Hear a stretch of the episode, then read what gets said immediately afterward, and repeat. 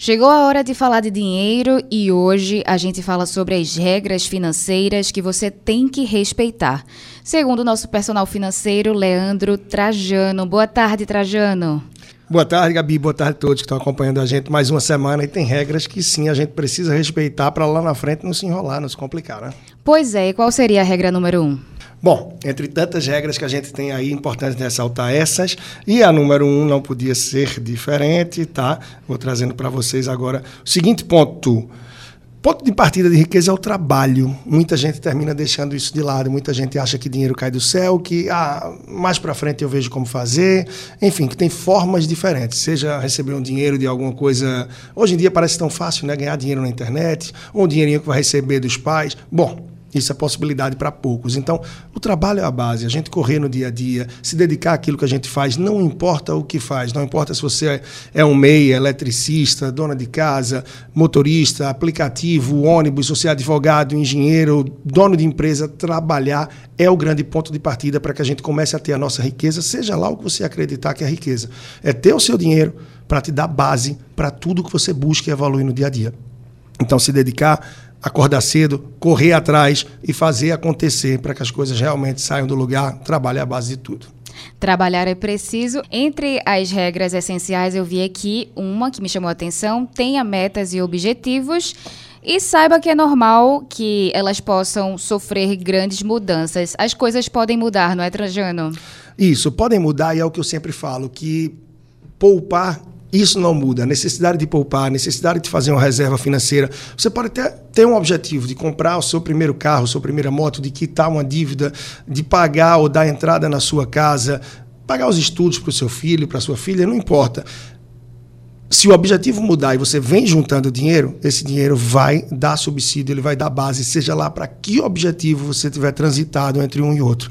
Então, se você trabalha no dia a dia, é procurar equilibrar as contas, gastar menos do que ganha, para que pouco a pouco você consiga poupar. Se você está poupando, você vai sim ou sim conseguir atingir suas metas, seus objetivos. Algumas pessoas poupam mais, podem conseguir isso no prazo mais curto. Pessoas que vão poupar um pouco menos, talvez vão precisar ter um pouco mais de paciência e se no meio desse caminho o seu objetivo, o seu sonho mudar, não tem problema. Quem sonha e planeja tem realmente tudo para realizar os seus sonhos. Às vezes as coisas saem meio que é, da ordem, né? É, e aí é isso que a gente chama de reserva financeira, né, Trajano? É, a reserva de emergência, isso ficou tão evidente para todos nós na pandemia, por exemplo, quando pouca gente se preocupava com isso, tantos empresários não tinham ali um capital de giro, que é aquele capital não importa, empresário, você que tem uma pequena empresa, um pequeno negócio aqui, é um eu empresário, assim, digamos, é só você na sua empresa, eu empreendedor, precisa ter um capital de giro. Você é você e sua esposa, é você sozinho, você e os filhos, ou mora com os pais,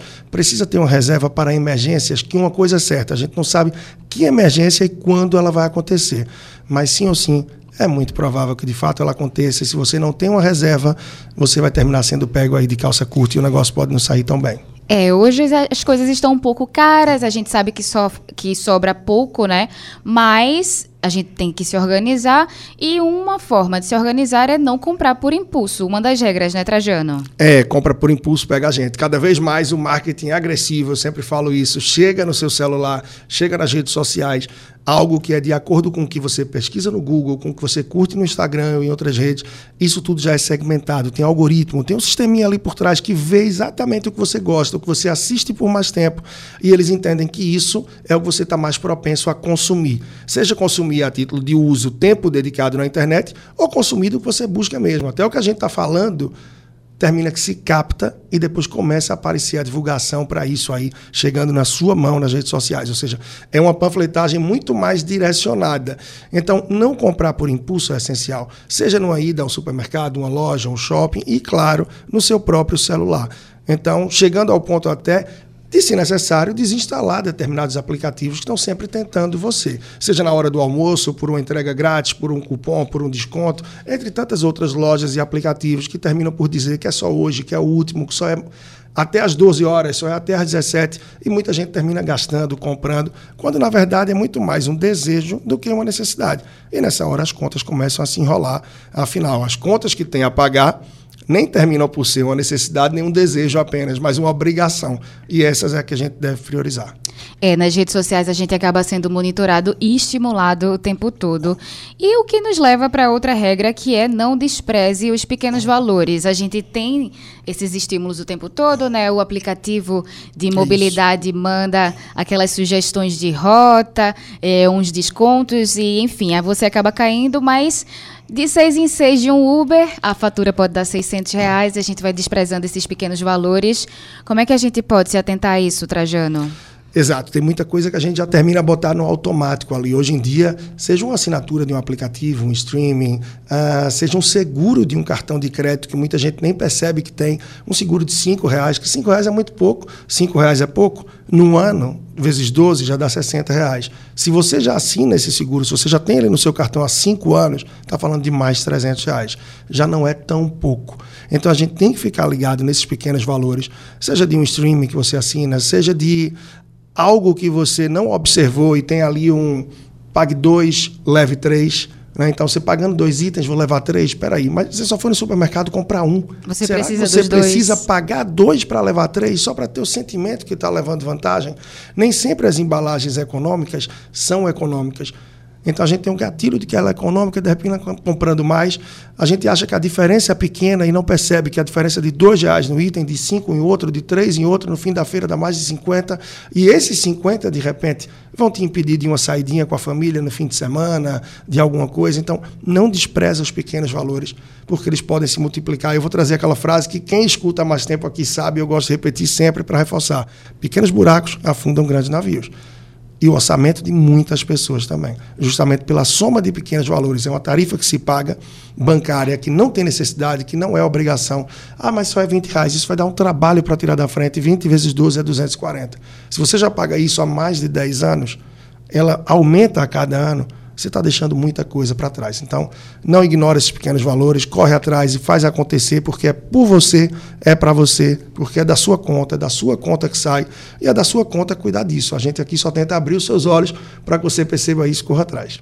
Ok, aprendemos a pensar mais globalmente, né? Porque a gente vê um dinheirinho assim indo embora, mas quando a gente pensa calculando por 12, como Trajano contou aqui, a gente acaba vendo que o, o valor vai para cima, o valor vai muito se torna muito maior. A gente viu aqui também que a regra número um é que o trabalho que produz a riqueza, as nossas metas que precisam estar em dias, a gente não pode comprar por impulso e também não desprezar esses pequenos valores. Trajano, muito obrigada pelas orientações. Como é que a gente pode lhe encontrar, lhe aperrear mais um pouquinho aqui do rádio, além daqui do Rádio Livre? Mas isso mesmo, olha, bem recapitulado aí os quatro pontos, Gabi, pode encontrar sempre no site da Rádio Jornal, tem lá o podcast com vários episódios aí semanais dos nossos nossos papos aqui na rádio. Então, certamente isso vai estar lá no ar muito em breve também. E nas redes sociais, Personal Financeiro no Instagram, tá? E você pode encontrar no YouTube ou também no meu podcast procurando por Leandro Trajano. Qualquer coisa, parte do Personal Financeiro no Instagram, lá você tem um link direto para tudo.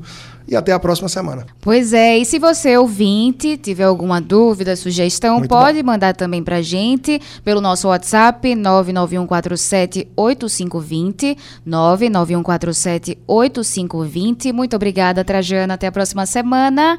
E é isso, até mais. Até a próxima.